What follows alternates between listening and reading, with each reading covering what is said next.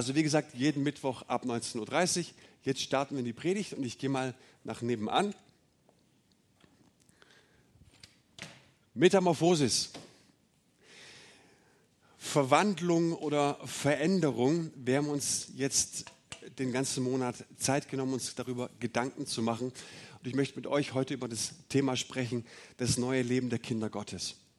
Äh, ihr seht es auch ab oder habt es an dem Bild gesehen, die Raupe, die verändert sich und wird zum Schmetterling. Und was wir vielleicht falsch verstehen könnten, ist, dass du als Kind Gottes verzweifelt versuchen musst, mit viel Anstrengung, mit viel Kreativität irgendwie vom Raupe, von der Raupe zum Schmetterling zu werden. Hauptziel ist, ich werde irgendwie, irgendwann, vielleicht mit viel Mühe ein Schmetterling. Nee, das Neue Testament sagt ist, dass wenn du in Christus bist, dass du diese Metamorphose schon hast. Und es geht heute darum, wie kann ich denn dieses Leben entfalten? Wie lebt denn der Schmetterling? Wie lebt denn ein Kind Gottes? Und der grundlegende Gedanke dieser Predigtreihe war, damit Christus immer mehr Gestalt in uns annehmen kann. Das haben wir auch ganz toll an diesem Gemälde, an diesem Porträt. Nochmal vielen, vielen Dank, Nancy. Von Sonntag, jawohl. Von Sonntag zu Sonntag hat Christus immer mehr Gestalt in uns angenommen. Und es geht darum, wie wir ihn aus uns heraus leben lassen können. Wer von euch kennt Ulf Kirsten?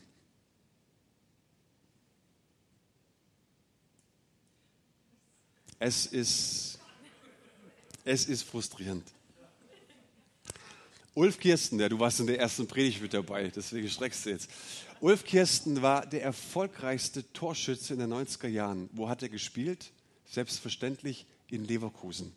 Ja? Und ich fand Ulf cool. Ich bin Leverkusen-Fan geworden wegen Ulf. Ich habe nie daran gedacht, wie wird die Zeit ohne Ulf. Schade, na, als Zehnjähriger denkst du soweit nicht. Aber ich bin Fan wegen Ulf gewesen und ich habe seinen Haarschnitt kopiert, ich habe seine Posen kopiert, ich habe seine Bewegungen kopiert und zu Hause im Wohnzimmer hat mir so ein Plastikball, hat es mega ausgesehen, wenn ich ihn kopiert hatte. Aber, jetzt kommt das große Aber, ich habe auch aktiv Fußball gespielt und wenn ich dann in der wirklichen realen Welt 90 Minuten mit Schiedsrichter, zwei Mannschaften, 11 gegen 11 Trikot, wenn ich da wirklich drauf war, habe ich gemerkt, ich bin nicht Ulf. Ich konnte die zwar kopieren, aber ich bin nicht Ulf. Ich war ein anderer. Und genau das kann uns auch passieren in unserem geistlichen Leben. Wir glauben, oder wir schauen auf Jesus und wir sehen, wie sehr er Menschen geliebt hat. Wir sehen, wir sehen, wie sehr er Feindesliebe ausgeübt hat, wie er Wunder getan hat, wie er Menschen begegnet ist. Und, und keiner von uns sagt irgendwie, das stößt mich ab. Nein, es ist inspirierend. Und dann schickt uns Gott wirklich mal ins wirkliche Leben, in den Montag, in den Dienstag, in den Mittwoch. Wir erleben Arbeitskollegen, wir merken, dass der Chef uns auf die Nerven geht, die Arbeitskollegen gegen uns lästern und dann müssten wir irgendwie vergeben, Feindesliebe üben, barmherzig sein und wir merken irgendwie so, ich bin nicht Ulf und ich bin ehrlich gesagt auch nicht Jesus. Und was ist das Problem dabei? Viele von uns haben verstanden und ich würde da unsere Prediger auch in die Pflicht nehmen, dass wir nicht Jesus kopieren sollen sondern dass Jesus Christus aus uns leben möchte, aus uns heraus sein Leben, seine Feindesliebe, seine Stärke, seine Größe, seine Vergebungsbereitschaft aus uns heraus leben lassen will. Und ich weiß, dass es für viele Christen ne, ein Novum ist, weil wir sowas in Gemeinden normalerweise nicht kommunizieren. Es gibt so diese eins, zwei, drei, vier, fünf Tricks. Schau dir den Petrus an, schau dir den Abraham an, schau dir irgendwen an. Schau mal, wie die es gemacht haben, mach es auch so. Das ist aber nicht der biblische Weg. Was bedeutet es, in Christus zu sein? In Christus zu sein bedeutet, an dem Tag, an dem ich Jesus Christus in mein Leben einlade, in dem ich sage, werde du der Herr meines Lebens, betrete ich sozusagen einen neuen Lebensraum. In Christus zu sein ist kein Wortspiel von Theologen, sondern ist eine Wirklichkeit, die Gott für uns bereitgestellt hat. Und in diesem neuen Lebensraum gelten andere Prinzipien, andere Mechanismen. In diesem neuen Lebensraum herrscht eine völlig andere Atmosphäre. Und wie es in diesem Lebensraum in Christus aussieht, möchte ich euch demonstrieren, aber dazu brauche ich jetzt mein, mein Skript. Also, ich wechsle jetzt mal den Raum, okay? Ich bin nicht mehr im alten Raum. Moment, vorne rum zählt nicht. Ich gehe in den neuen Lebensraum, in Christus. Jetzt bin ich da.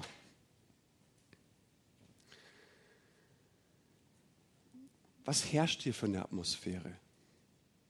Was ich lange Zeit gedacht habe, ist, ich komme zu Jesus, ich bin in Jesus und dann nimmt Gott mich und er segnet meine Möglichkeiten, er segnet meine Anstrengungen, er segnet meine Kreativität, er macht aus mir eigentlich so eine fromme Version. Und dann sagen wir, jetzt ist alles neu geworden. Aber Jesus sagt nicht, ich gebe dir noch ein bisschen mehr Möglichkeiten, sondern das Prinzip ist, du lebst aus seinen Möglichkeiten. Was ist wirklich neu geworden? Wir sagen, wir sind völlig neu in Jesus. Neu an unserem Leben ist nicht, dass ich mich jetzt verändern muss und immer mehr ein bisschen mehr wie Jesus werden muss, sondern neu in meinem Leben ist, dass er in mir lebt und dass er in mir Gestalt annehmen will, in meinen Fähigkeiten, Konflikten äh, zu lösen, in meiner Kreativität, in meinem Charakter, in meinen Beziehungen, in meiner Sexualität, in all den Lebensbereichen, wo ich, äh, wo ich unterwegs bin, möchte er immer mehr Gestalt in mir annehmen. Und diesem Raum gilt auch, was wir in Römer 8, Vers 1 lesen. Müssen wir denn nur noch damit rechnen, verurteilt zu werden? Gute Frage. Nein. Für die, die mit Jesus Christus verbunden sind, gibt es keine Verurteilung mehr. Ich möchte mit euch in den Römerbrief reinstarten. Und diesen Römerbrief, den müssten wir uns eigentlich als Gerichtsverhandlung denken. Mal angenommen, Gerichtsverhandlung, die steht an. Und er ist darum bemüht, den Lesern die, den Ernst der Lage vor Augen zu stellen. Er sagt, mal angenommen, ihr steht vor Gericht. Jetzt, was ist die Entschuldigung? Und seine Argumentation lautet folgendermaßen, ne? kein Mensch kann sich vor Gott entschuldigen.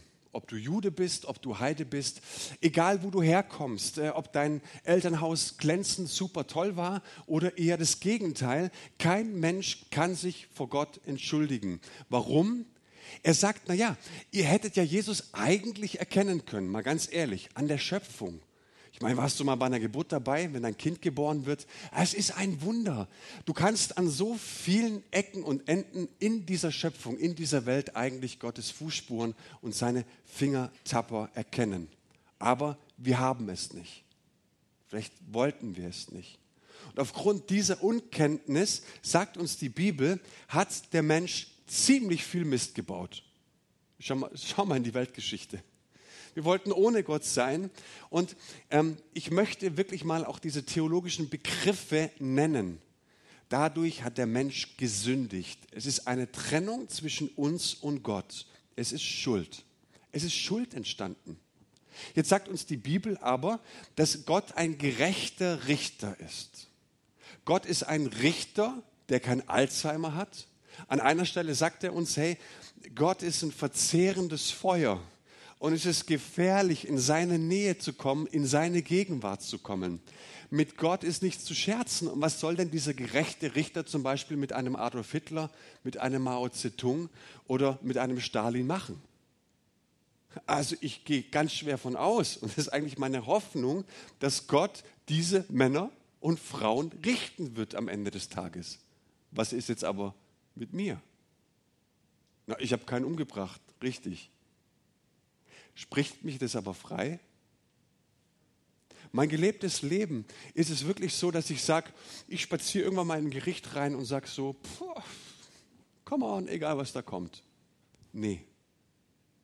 Auch heute als Christ noch muss ich sagen, es könnte am Ende eng werden. Warum? Weil ich auf mich schaue und weil ich auf meine Taten schaue. Wer kann denn vor Gottes Angesicht bestehen?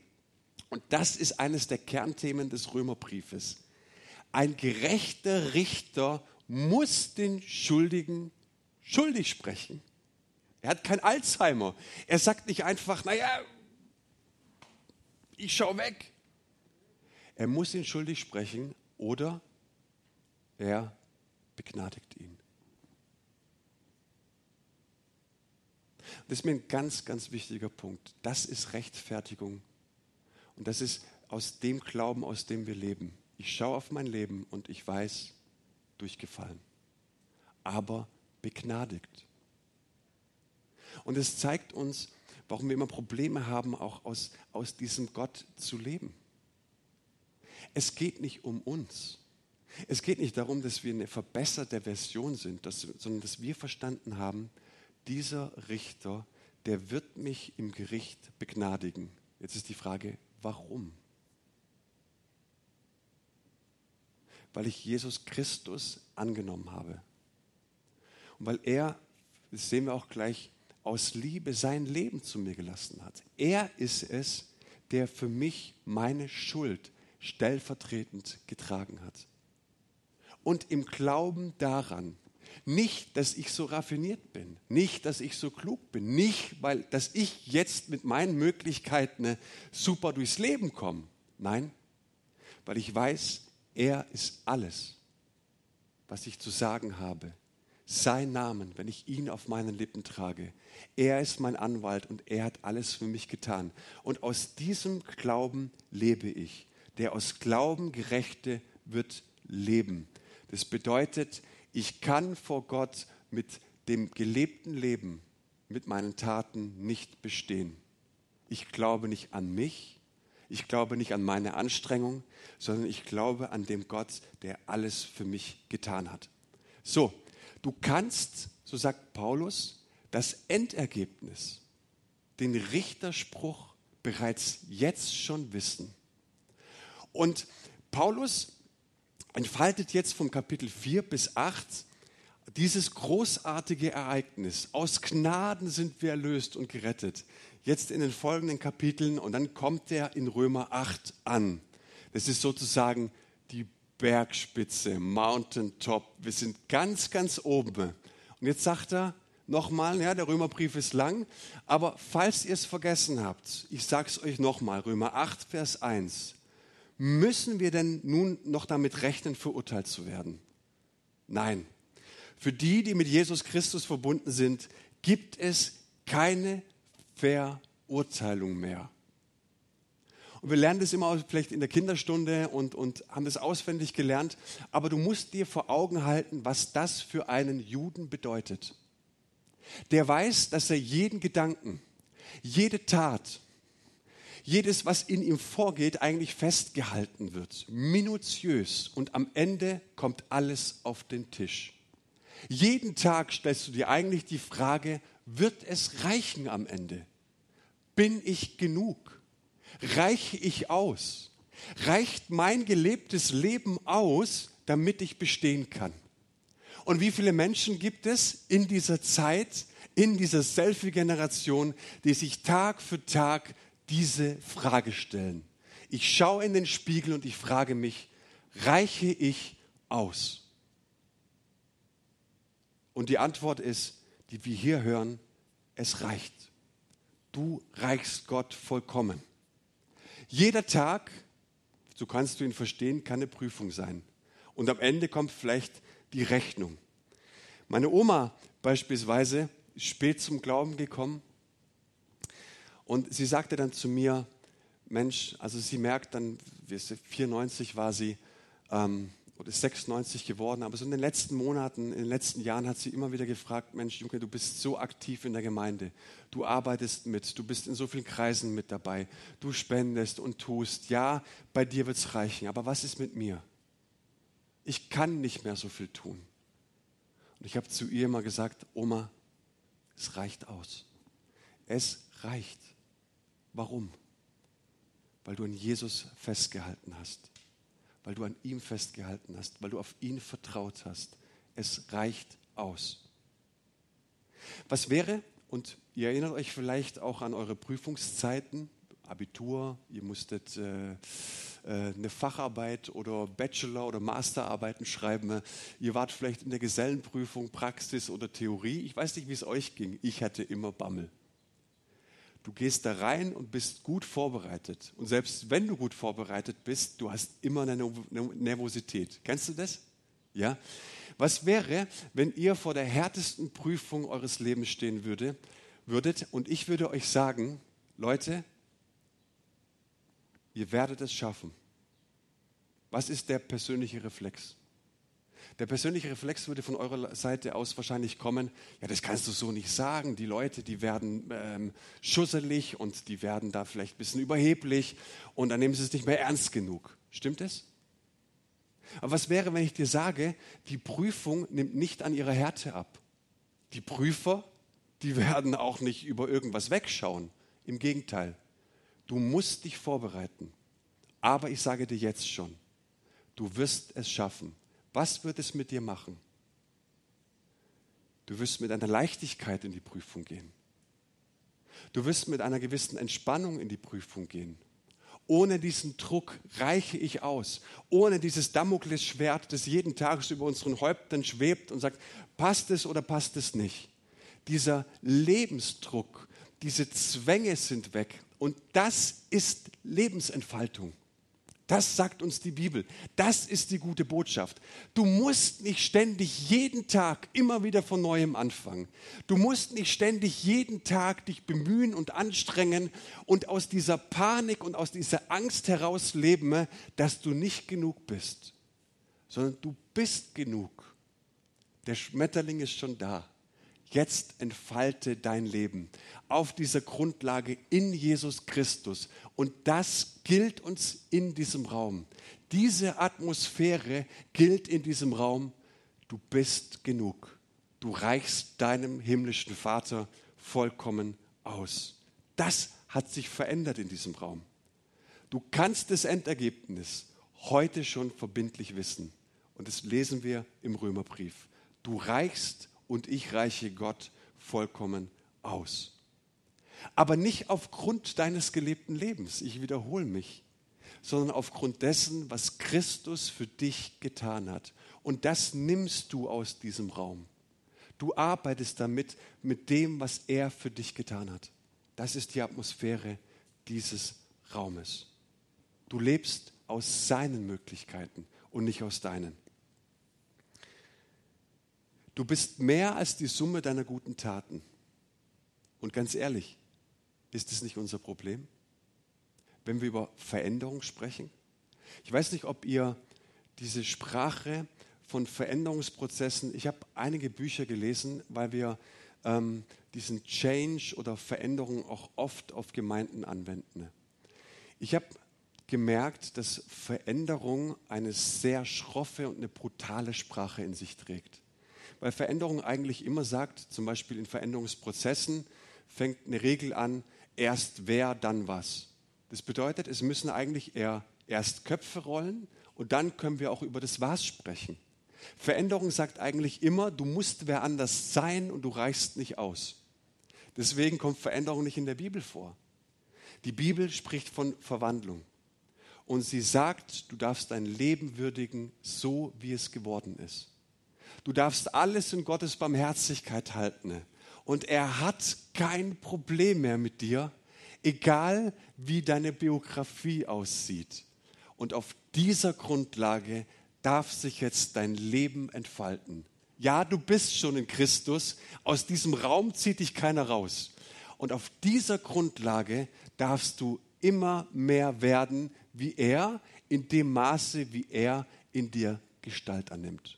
Das heißt, ihm Raum geben. Und dass das ein bisschen griffiger wird, möchte ich nun mit euch über drei Punkte sprechen. Was bedeutet es, aus diesem alten Lebensraum in diesen neuen Lebensraum einzutreten? Was bedeutet es, dass sich die Atmosphäre dieses Raumes völlig auswirken kann? Punkt Nummer eins, in Christus in diesem neuen Lebensraum haben wir Vergebung unserer Schuld. Das bedeutet, und das ist die gute Nachricht des Evangeliums, dass er unsere, entschuldigt, Missetaten, dass er unsere Vergehen, dass das, was wir verbockt haben, dass er es am Kreuz getragen hat. Er hat uns vergeben. Die Bibel oder die Theologie spricht davon, und ich scheue mich nicht, diese Begriffe in den Mund zu nehmen, dem stellvertretenden Sühnetod. Er ist stellvertretend an meiner und deiner Stelle gestorben. Und wenn du so willst, hat er meine und deine Schuld vollkommen und vollständig am Kreuz getragen. Der Kolosserbrief sagt, dass ein Schuldschein auf unser Leben ausgestellt war. Jedes Mal, wenn wir falsch abgebogen sind, jedes Knöllchen, jede kleine Notlüge, alles wurde minutiös festgehalten. Und was macht Jesus jetzt? In dem Moment, an dem du zu ihm kommst, annimmst, dass er für dich gestorben ist, zerreißt er diesen Schuldschein, der auf dich gestellt war. Punkt Nummer zwei, damit es keiner vergisst, ich mache es immer und immer wieder. Was gilt uns in diesem neuen Lebensraum? Was ist neu geworden in diesem Raum? Was ist der Unterschied zwischen diesem Raum und dem alten Raum? Wir treten in Jesus Christus in einen neuen Lebensraum ein. Und was, Entschuldigung, es zieht. Was passiert? In Christus treten wir in einen, entschuldigt wieder diesen theologischen Begriff, in einen neuen Herrschaftsbereich ein. Und hier kann uns das Bild helfen von den zwei Königreichen. Ich weiß nicht, ob ihr gerne historische Romane lest oder Verfilmungen seht. Mal angenommen, es gibt ein Königreich, das ist düster, das ist finster und dort herrscht ein König, der ist nicht so nett. Und hier in dem anderen Reich herrscht ein König, da ist es Licht, da ist Freude, da ist Kraft. So, wir alle, sagt die Bibel, sagt die Bibel sind in diesem Herrschaftsbereich des finsteren Königs geboren worden, aufgewachsen. Wir haben die Prinzipien, die Gewohnheiten ne, dieses Königreichs angenommen. Und irgendwann merken wir, hier stimmt was nicht. Irgendwann merken wir, sag mal, schau dir doch mal den König an. Wie geht denn der mit seinem Volk um? Das ist doch nicht sein Volk, das sind Sklaven. Der beutet die aus. Der macht die fertig. In diesem Reich herrscht Chaos und Gewalt. Und ganz ehrlich, Leute, schaut doch mal. Also seit Corona habe ich wieder angefangen, regelmäßig die Tagesschau zu schauen. Es ist Chaos. Und irgendwann spürst du in dir, da muss es doch mehr geben. War das wirklich alles? Und vielleicht kommt ein Mutiger vorbei aus dem anderen Königreich und erzählt dir, es gibt noch was vollkommen anderes. Es gibt einen anderen Herrscher. Es gibt ein anderes Königreich. Und dieser Herrscher, und das ist ganz wichtig, der war bereit, ohne dich zu fragen. Der hat nicht dein Einverständnis eingeholt. Der war bereit, Lösegeld für dich zu bezahlen, für alle des dunklen Reichs. Er war bereit, eine Summe aufzubringen, um dich aus der Sklaverei des dunklen Reichs herauszukaufen. Was ist dieses Lösegeld? Sein Blut. Sein vergossenes Blut. Er hat dich nicht um Erlaubnis gefragt, aber er hat es trotzdem getan. Und er lädt Menschen ein, in sein Reich zu kommen. Und dann sind wir in antikem Recht und wenn Paulus über diese Loslösung spricht, dann benutzt er immer juristische Begriffe, griechische Begriffe, die in, in, in Gerichtsverhandlungen, die du im Jurastudium damals gelernt hast, das verwendet er.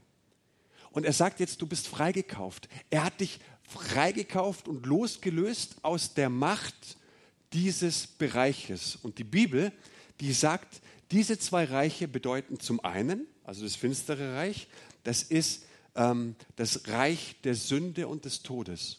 Und dieser Bereich hier, das ist das Reich seines geliebten Sohnes. Und dieser Sohn hat uns freigekauft.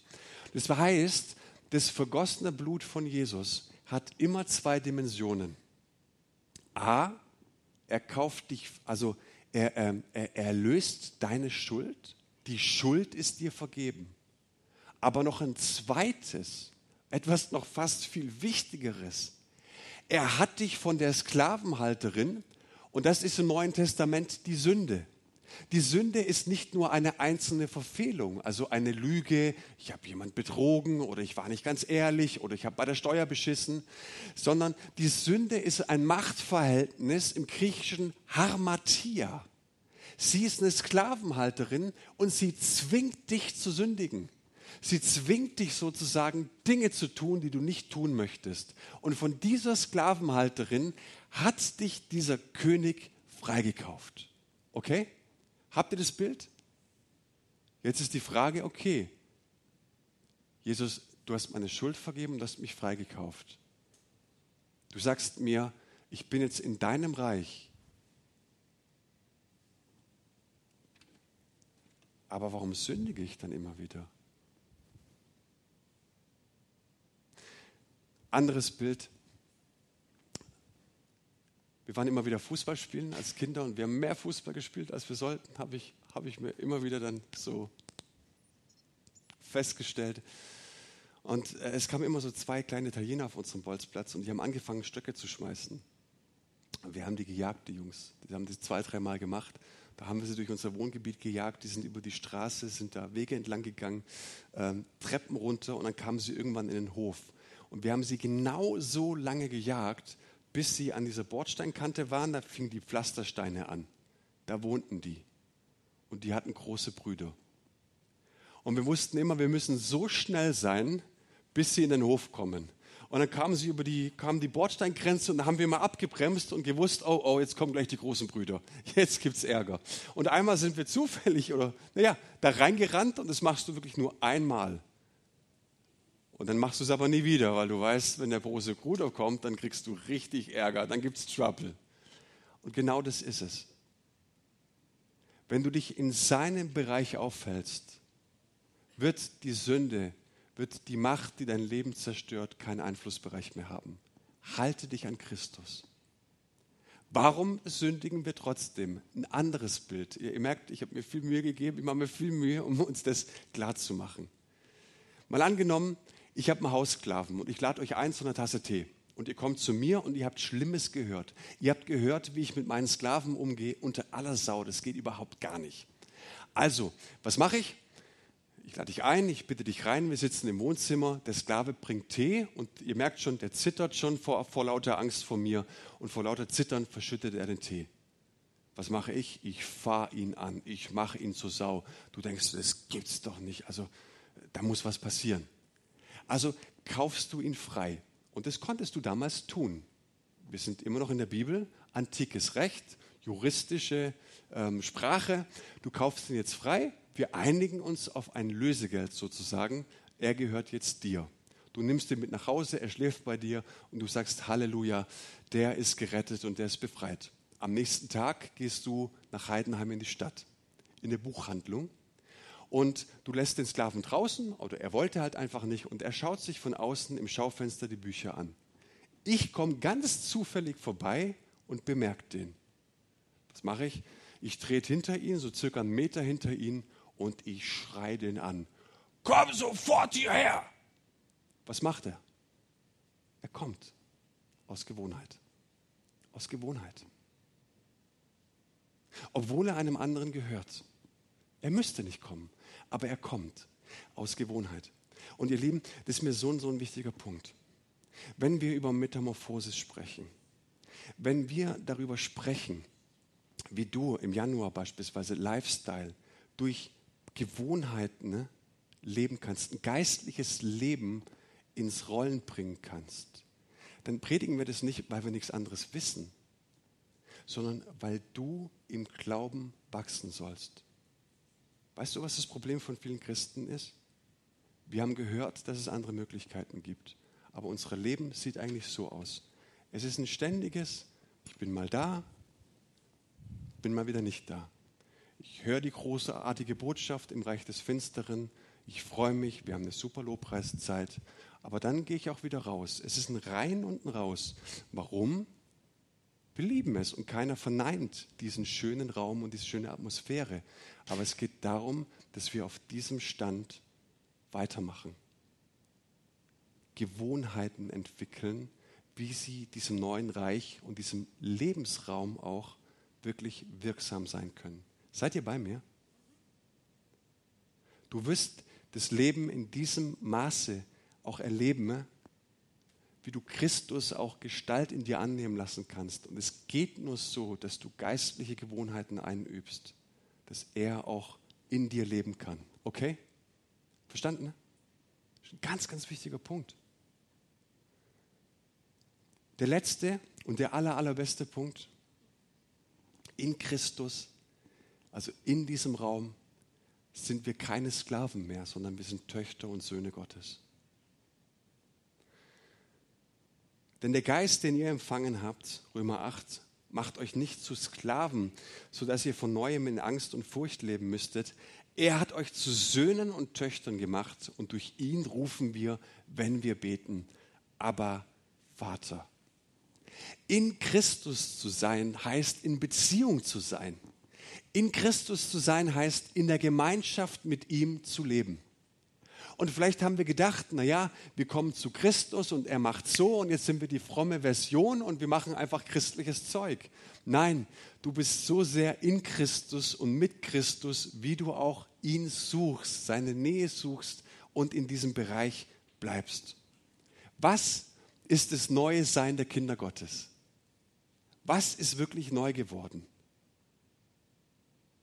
Dass ich nicht mehr in mir selbst bin, dass ich nicht mehr aus meinen Möglichkeiten leben muss, dass ich nicht mehr aus meiner Angst, aus meiner Verzweiflung mir irgendwie kreative Lösungswege aussuchen muss, sondern dass er in mir ist, Christus in mir. Das ist neu geworden. Und das Neue am Christsein ist nicht meine Veränderung. Bitte hört es.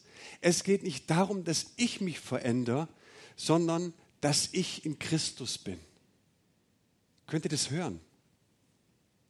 Das ist das Neue. Paulus sagt uns im 2. Korinther 5, vielmehr wissen wir, wenn jemand zu Christus gehört, und das ist hier, wem gehöre ich an? Das regelt meine Zugehörigkeit. Ich gehöre jetzt zu Christus. Und diese Zugehörigkeit sagt mir, dass ich eine neue Schöpfung geworden bin. Verstehen Sie den Gedankengang? Ich gehöre ihm. Das Alte ist vergangen. Und ich kann nur in dem Maße sagen, dass das Alte vergangen ist, wie ich auch ihm gehöre. Das heißt, es geht hier nicht um einen Status ich bin neu geworden oder die Lebensbereiche, in denen ich mich bewege, sind alt oder neu, sondern es ist so neu, es ist so alt, wie ich mich an Christus halte. Das verändert alles. Wer fühlt sich denn heute Morgen so? Römer 8, Vers 1. Gehören wir Christus, dann kommt keine Verdammnis mehr. Wer fühlt sich so? Schaut doch mal in eure letzte vergangene Woche vielleicht heute Morgen Stress, Streit gehabt.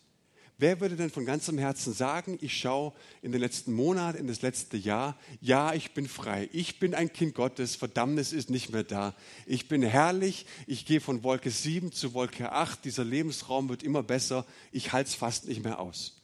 Wer würde das von uns sagen? Warum nehmen wir das so wenig wahr? Weil wir immer auf uns schauen. Wir schauen in uns und wir wollen es immer an uns selbst festmachen. Wir schauen auf unsere Taten, wir schauen auf unser Verhalten, wir schauen auf unsere Gefühle, wir messen unseren geistlichen Puls und wir sagen ja, fühlt sich das so an? Nee. Wir machen uns selbst zum Maßstab und das ist unser Problem. Wir wollen es an unserem Tun messen und wir meinen, dass wir so sehr Christ sind, wie wir es selbst zustande bringen. Und das ist eine Lüge. Du bist nicht so sehr Christ, wie du selbst zustande bringst. Du bist so sehr Christ, wie du dich an ihn hältst. Christus in dir und du in ihm. Wir sind keine Sklaven mehr und wir sind nicht einfach nur freigekauft. Und es ist das wunderschöne Bild. Vorher warst du Sklave der Sünde. Jetzt hat er dich freigekauft. Du bist in einem anderen Machtbereich, aber nicht als Sklave, sondern als Kind, als Tochter und als Sohn. Und das ganze achte Kapitel spricht davon. Und wir könnten diese Sohnschaft und diese Kindschaft und selbstverständlich auch, ihr lieben Damen, die Tochterschaft mit Adoption übersetzen. Wir sind adoptiert, wir sind nicht nur freigekauft, sondern wir gehören jetzt Gott. Und da sagt er uns, wir haben keinen sklavischen Geist empfangen, sondern einen Geist der Kindschaft. Jetzt sind wir erlöste Kinder, wir sind adoptiert als Töchter und Söhne. Das bedeutet, wir sind Gottes Erben. Und alles, was Jesus gehört, gehört auch uns. Das ist das Neue. Und hier sprechen wir von einem Stand. Mal angenommen, du wächst adelig auf. Und leider, ähm, ich nehme es jetzt mal wortwörtlich, du bist eine Prinzessin. Das ist ja oftmals ein Schimpfwort. Ne? Du bist ein kleiner Prinz und eine Prinzessin. Aber lass mal den Witz beiseite. Mal angenommen, du bist als Prinz, als Prinzessin aufgewachsene, dann lebst du in einem Stand. Und jedes Mal, wenn du aufwachst, auch wenn du vielleicht eine durchzechte Nacht hinter dir hast und dich so verhalten hast, so gar nicht prinzessinnenhaft und prinzenhaft, heißt es dann, du bist kein Prinz mehr oder Prinzessin? Natürlich, du bist es. Und das bedeutet, du musst nicht jeden Tag bei Null anfangen. Wir müssen nicht jeden Tag unsere Hände bandagieren, uns auf die Straße stellen und uns in irgendwelche Schlägereien begeben, um ein kleines bisschen was darzustellen. Wie oft gehen die Ellenbogen raus? Wie oft kämpfen wir? Wie oft wollen wir Recht haben? Wie oft pochen wir darauf, dass wir mit unserer Einstellung und unserer Haltung richtig liegen? Und merken dabei gar nicht, dass wir mit diesem Verhaltnis uns eigentlich an die Straßenecke setzen und jeden Tag um einen kleinen Euro betteln. Hast du mal einen Euro für mich? Wie verhält sich denn ein Kind Gottes? Wir setzen uns nicht an die Straße und wollen durch Rechthaberei, durch Streitigkeiten, durch Ich bin hier die Nummer eins, jeden Tag einen Euro erwerben, sondern wenn uns etwas fehlt, wenn wir Mangel an uns haben, dann stehen wir auf und gehen zu unserem himmlischen Vater, weil es Töchter und Söhne eben so machen. Das ist der Unterschied. Wir sind Gottes Erben. Wir sagen oft Adel verpflichtet, aber es ist genau das Gegenteil. Adel entpflichtet. Es löst uns, es befreit uns, es lässt uns aufatmen weil Gott sagt, du reichst vollkommen aus. Als Kind, als Sohn, als Tochter darfst du dieses Leben jetzt entfalten. Du musst dich nicht jeden Tag beweisen. Du musst dich nicht jeden Tag durchsetzen.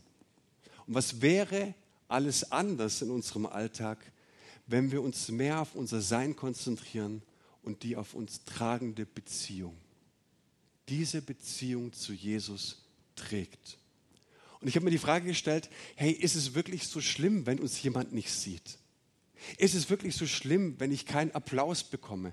Ist es wirklich so schlimm, wenn ich mal übersehen werde? Nein. Wie gesagt, wenn uns etwas fehlt, setzen wir uns nicht auf die Straße und kämpfen um ein bisschen Applaus und Anerkennung, sondern wir gehen zu unserem himmlischen Vater, bei dem wir erkannt sind als Töchter und Söhne. Das ist der Unterschied. Leben wir in diesem Bewusstsein? Das starten. Leben wir in diesem Bewusstsein, dass wir als Töchter und Söhne einen großen Bruder haben? Ich habe die Leute immer beneidet, wie hier die zwei kleinen Italiener. Da gab es Stress in der Schule, in der Klasse, auf dem Bolzplatz und die mussten oft nur drohen. Ich hole gleich meinen großen Bruder dann war Ruhe. Nicht? Und wenn keine Ruhe war, dann hat es eigentlich schon gereicht, wenn der nur einfach mal vorbeigeschaut hat. Der musste gar nicht auf den Fußballplatz kommen. Der hat nur mal drüber geschaut, dann war absolute Ruhe. Weißt du, dass du einen großen Bruder hast? Wie oft rufst du den, wenn es Trouble gibt? Wie oft rufst du den, wenn du merkst, dass du aus deiner Sünde nicht rauskommst?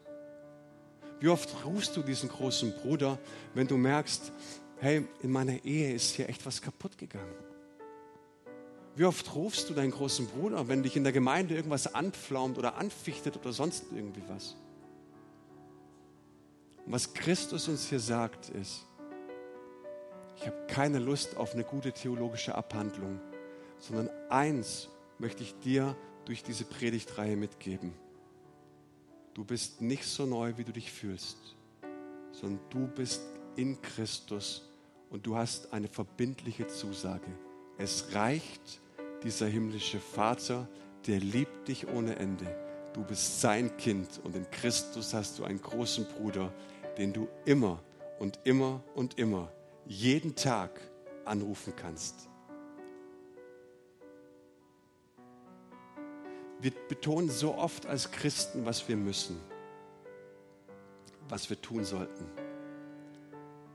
Das einzige Muss besteht darin, bejahe es und sage Ja zu dem, was Christus für dich getan hat. Und ich möchte für dich beten, was mir ein Herzensanliegen ist, dass er dir die Augen deines Herzens öffnet und dass du erkennen kannst, zu welchem Reichtum du berufen bist. Und das macht Paulus. Jedes Mal, wenn es Trouble gab, egal in welcher Gemeinde, er kommt nicht mit guten Aktionen ums Eck, sondern er sagt, hey, ich bete für euch, dass Gott euch die Herzen öffnet, damit ihr versteht, wie reich ihr in eurem großen Bruder geworden seid. Lieber himmlischer Vater, und genau dafür beten wir. Wir danken dir, dass dein Evangelium voller Kraft ist, dass dein Evangelium Stärke hat, Herr. Du bist unsere Stärke. Du bist unser Fundament. Und ich danke dir, dass du dich festgelegt hast. Du ziehst uns in dein Reich. Und wir dürfen aus deinen Möglichkeiten, wir dürfen aus deiner Stärke, wir dürfen aus deinem Segen leben. Und ich bitte dich, Herr, dass du uns das vor Augen malst, vor Augen stellst, dass es von einem großartigen Gedanken zu unserer Wirklichkeit wird. Dass es von einer guten Idee und was wäre es schön, wirklich zu unserem gelebten Alltag wird, zu unserer erfahrenen Wirklichkeit wird, dass du größer bist als alles. Dass unsere Feinde zu einem ganz gewissen Punkt kommen können, aber nicht weiter. Warum? Weil es uns schlecht für sie aussteht. Du bist unser Herr und wir preisen dich von ganzem Herzen für das, was du für uns getan hast. Wir lieben dich. Wir beten dich an, Jesus. Amen. Und ich lade dich jetzt ein, hier vor Ort oder zu Hause am Bildschirm, dass du jetzt in diesem Reaktionslied Gott eine Antwort gibst, dass du mit ihm sprichst, dass du es ihm selber sagst, dass du ihn auf diese Art und Weise sehen möchtest, kennenlernen möchtest. Ich glaube, es ist gut, wenn wir das persönlich tun. Viel Freude dabei.